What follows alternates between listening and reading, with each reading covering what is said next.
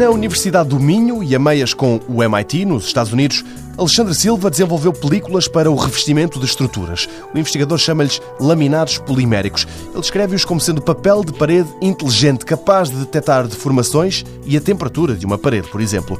É daí que saem as possíveis aplicações deste material. A partir destes, por exemplo, destes dois da, deformação e da temperatura, detectamos logo uh, fissuras, detectamos logo uma deformação exagerada, ou seja, uma estrutura é feita para deformar uma quantidade. Deformou acima dessa quantidade, algo está mal. Algo é preciso ver se aquilo está ou não em condições, está íntegro mecanicamente.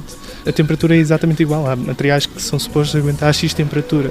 Se são sujeitos a temperaturas superiores, poderão ter problemas. E também temperaturas inferiores. Estivemos a falar de temperaturas negativas, estamos a falar de países nórdicos, pode ser uma questão. E isto permite fazer um mapeamento, ou seja, permite eu ter uma parede e, e nessa parede eu saber, ao longo dessa parede, as condições em cada ponto onde está o sensor dessas unidades, dessas temperaturas, dessas deformações. Um revestimento que, para além de garantir segurança, sublinha Alexandre Silva, pode poupar muito dinheiro. Temos aqui então uma redução dos custos operacionais.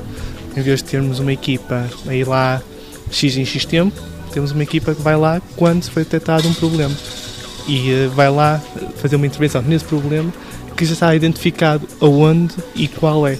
Eh, não tem que andar à procura nem nada. O responsável por este papel de parede inteligente garante que o revestimento pode ser aplicado em qualquer superfície, independentemente da altura em que foi construída, mas Alexandre Silva diz também que, para além da construção civil, este laminado polimérico pode ser interessante para a indústria automóvel. O conceito do veículo elétrico também é diferente do conceito do, do veículo a combustão e então usam materiais compósitos que não as, as típicas ligas de alumínio.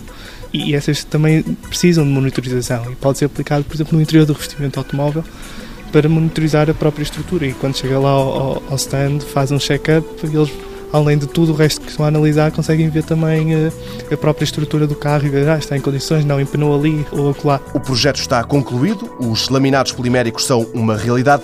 Agora pretende-se afinar métodos de fabrico para que toda a produção seja automática.